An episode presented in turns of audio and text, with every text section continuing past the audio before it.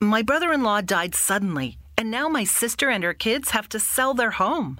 That's why I told my husband we could not put off getting life insurance any longer. An agent offered us a 10 year, $500,000 policy for nearly $50 a month. Then we called SelectQuote. SelectQuote found us identical coverage for only $19 a month, a savings of $369 a year. Whether you need a $500,000 policy or a $5 million policy, SelectQuote could save you more than 50% on term life insurance. For your free quote, go to selectquote.com. SelectQuote.com. That's selectquote.com. SelectQuote. We shop, you save.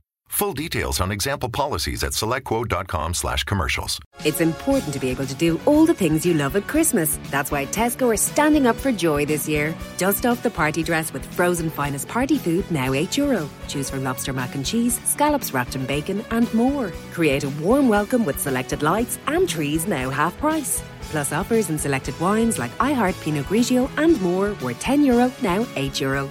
We're standing up for joy this Christmas. Tesco. Every little helps. Products subject to availability. Excludes express stores. Enjoy alcohol responsibly. Hey there, listener. Do you have something to say? Then you're already a podcaster. You just don't know it yet. Whether you love to shoot the breeze with friends, have an urge to share your passion with the world, or even want to grow your business, you've got something worth saying with a podcast. With ACAST, it couldn't be easier to start your own show launch, grow, and make money from your podcast across all listening platforms. If you have something to say, you're a podcaster. Head over to acast.com to get started for free. Quiero recomendarles una serie de terror llamada Crónicas Oscuras, una producción con diseño de audio altamente inmersivo que estrena su nueva y tercera temporada llamada Antologías de la Noche debido al éxito de sus dos temporadas pasadas, las cuales entraron en el número uno en Apple Podcasts y Spotify México en la categoría de ficción. Le hace una de las series de terror más escuchadas en el mundo hispano. Con toda esta fuerza, llega su tercera temporada con los relatos más escalofriantes que nos hablan de la maldad humana, su violencia, sus terribles enemigos e historias que nos hundirán en la oscuridad. ¿Quieres mejorar tu experiencia? Apaga la luz audífonos y ponle play a esta nueva entrega de Crónicas Oscuras, Antologías de la Noche, en cualquier plataforma de podcast.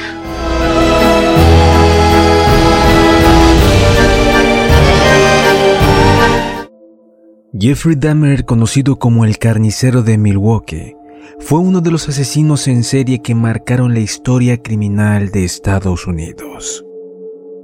Jeffrey Lionel Dahmer Nació el 21 de mayo de 1960 en Milwaukee, donde fue criado en el seno de una familia de clase media. De niño se caracterizó por ser muy vital y extrovertido, alguien a quien le encantaban los animales y le gustaba jugar. Tras tres cambios de domicilio, se volvió una persona retraída y de extrema timidez. Aunque le regalaron un perro al que quería con locura, ello no frenó su proceso de aislamiento progresivo del mundo. Para impedir que fuera más, su padre le animaba a relacionarse con otros niños, casi forzándole a ello, ya que temía que el pequeño Jeffrey pudiera desarrollar cierto complejo de inferioridad. Hacia los 10 años el matrimonio de sus padres comenzó poco a poco a desmoronarse. No era extraño verlos discutir, ya en la adolescencia, cuando sucedían este tipo de acontecimientos, Jeff se iba de casa y se perdía por el bosque. Continuaba sintiendo gran pasión por los animales, pero estaba más interesado en cómo eran por dentro. Comenzó a aficionarse a recoger animales muertos que encontraba atropellados en la carretera. Los metía en una bolsa de basura y luego se los llevaba. Looking for ways to save on business energy costs? The SEAI Energy Academy, a free e learning resource designed with Ireland's leading experts in energy efficiency, will save you the search. There are modules that cover how to help lower energy costs, best energy practices, and no cost, low cost solutions to reduce energy, with upskilling opportunities for staff too. Reduce your use and sign up at seai.ie forward slash energy academy. SEAI, supported by the Government of Ireland. Hey there, listener. Do you have something to say? Then you're already a podcaster. You just don't know it yet. Whether you love to shoot the breeze with friends, have an urge to share your passion with the world, or even want to grow your business, you've got something worth saying with a podcast. With ACAST, it couldn't be easier to start your own show. Launch, grow, and make money from your podcast across all listening platforms. If you have something to say, you're a podcaster. Head over to acast.com to get started for free. El patio trasero de su granja, donde los diseccionaba y deshuesaba.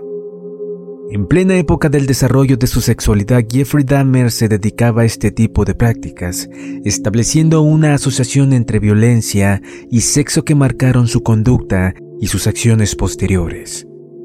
Sentía atracción por los hombres, fantaseaba que se acostaba con ellos y luego los asesinaba.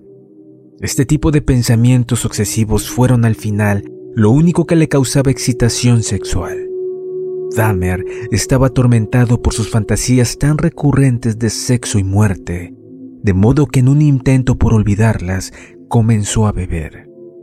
De igual forma, se refugiaba en la bebida para escapar de las constantes peleas de sus padres.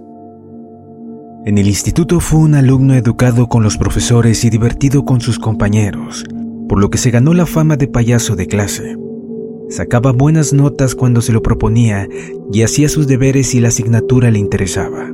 No obstante, en los últimos años se fue desvinculando de sus estudios y perdió el interés por fomentar las relaciones sociales, tan claves durante una época tan inestable como la adolescencia. Encontró el sustituto perfecto en sus fantasías sexuales, en la que se regodeaba cada vez más, hasta que llegó un punto en que ya no le satisfacía únicamente pensar en ellas sino que necesitaba llevarlas a cabo. Fue justo después de acabar sus estudios secundarios cuando Jeffrey empezó a cometer crímenes atroces. Cuando se graduó en el instituto, sus padres se divorciaron al poco tiempo. Lionel Dahmer alquiló una habitación en un motel cercano y la madre se fue a Wisconsin con su hijo menor, David, dejando a Jeff solo en casa. Aquel verano de 1978 cometió el primer asesinato. Volvía a casa en su coche tras tomar unas cervezas en un bar y recogió a un joven autoestopista llamado Steven Hicks. Dahmer le invitó a su casa a beber cerveza y a fumar marihuana. Cuando Hicks dijo que tenía que irse, en un arrebato Dahmer le golpeó en la cabeza con una mancuerna y luego lo estranguló con ella. Presa del pánico, bajó el cadáver al sótano. Por la mañana, compró un cuchillo de caza, le abrió el vientre y se masturbó sobre las vísceras. Después de eso, despedazó el cuerpo. Lo metió en bolsas de basura y las cargó en su coche.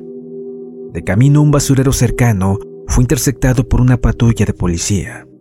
La suerte quiso que no inspeccionaran el contenido de las bolsas y únicamente lo multaron por exceso de velocidad. Aterrado volvió a casa y metió las bolsas en una gran tubería de desagüe que había en el sótano. Cuando volvió dos años después, cogió los huesos y los machacó con un gran mazo.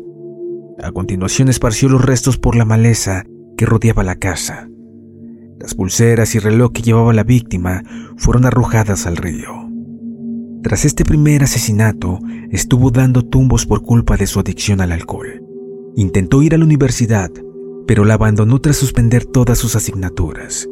Se alistó en el ejército, de donde también fue expulsado antes de tiempo.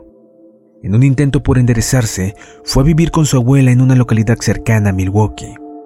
Se convirtió en un hombre de fe, dejó la bebida y pareció que puso fin a sus impulsos sexuales. Hasta que una tarde, estando en la biblioteca, se le acercó un joven que le dejó una nota en la que ofrecía favores sexuales en el lavabo. Según parece, ese momento fue decisivo para despertar su apetito voraz por querer someter a otros hombres a su voluntad. Como sabía que aquello no era correcto, robó el maniquí de una tienda que utilizaba para masturbarse, pero esto no apagaba su sed insaciable. Tras nulos intentos por frenar sus pulsiones, una noche de 1986, en un bar de ambiente gay, conoció a Steven Tomey, con quien fue a un hotel a practicar sexo. Ya en la habitación, Dahmer le echó cuatro somníferos en la bebida para dejarlo inconsciente. Aunque siempre dijo no recordar lo que ocurrió, cuando Jeff despertó, encontró el cadáver de Tommy con la cabeza fuera de la cama, los brazos llenos de contusiones y varias costillas rotas. Ante aquella escena y sin perder la calma, se fue a comprar una gran maleta con ruedas. Volvió al hotel y metió el cuerpo en ella. Fue en taxi hasta el sótano de casa de su abuela, donde podría descuartizarlo a gusto. El proceso fue casi idéntico al que realizó con su primera víctima, aunque esta vez deshuesó el cadáver y conservó el cráneo como recuerdo.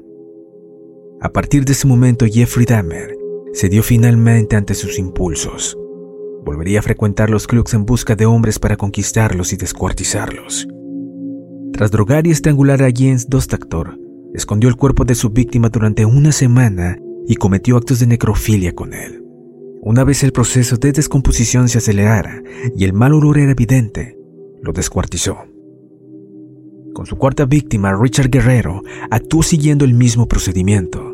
Entretanto, dejó la casa de su abuela y se alquiló un piso en solitario, lo que aceleró el baño de sangre.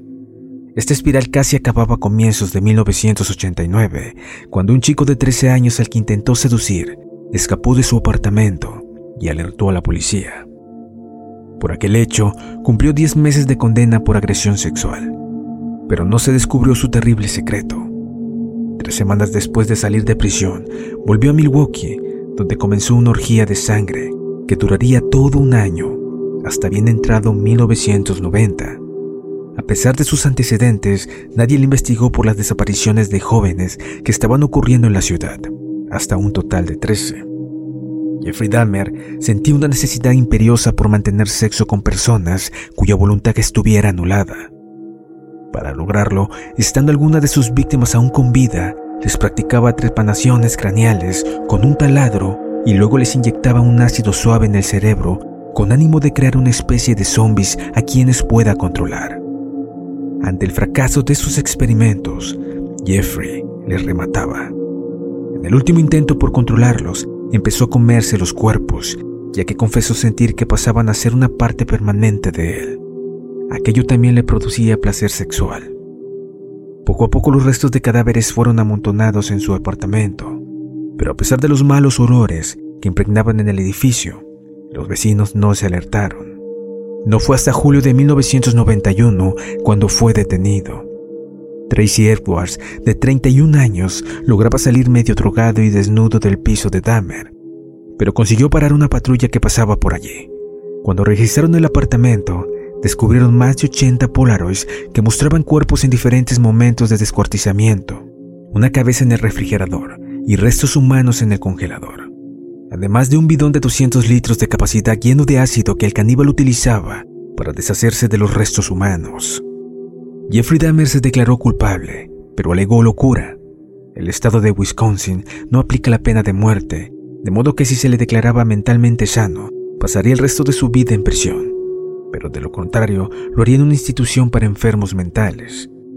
La defensa sostenía que Dahmer padecía necrofilia, un padecimiento que también sufría otro conocido asesino, Carl Tanzler, lo que lo eximía de ser legalmente responsable de sus actos, y por ello debía ser recluido en un psiquiátrico.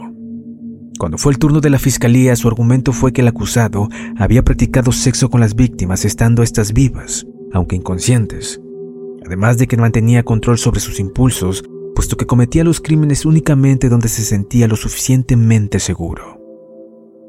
Tras la deliberación de un jurado formado por gente no experta, se concluyó que para ser diagnosticado como enfermo mental, Jeffrey Dahmer debía comportarse como tal todo el tiempo, incluyendo cuando mataba, que es precisamente cuando se consideró que se mantenía en sus cabales. Finalmente fue hallado culpable de 15 asesinatos y condenado a 15 cadenas perpetuas, un total de 937 años de cárcel. Se le envió a la prisión de Columbia, en Wisconsin, donde volvió a la iglesia para expiar sus pecados. Encontró una explicación para lo que había ocurrido, y es que el mismo diablo le había poseído. Durante su corta estancia, fue visitado por la hermana de uno de los jóvenes muertos y concedió varias entrevistas a los medios para relatar su experiencia, en algunas de las cuales estaba presente su padre. En noviembre de 1994 halló su final de forma violenta, cuando otro preso que también cumplía condena por asesinato lo abordó en el gimnasio de la cárcel y le golpeó con una barra de pesas hasta que lo mató. Para algunos fue la muerte que alguien como Dahmer merecía, pero para muchos otros supuso la privación del derecho de ciudadanos de tenerle purgando por lo que había hecho hasta el final de sus días.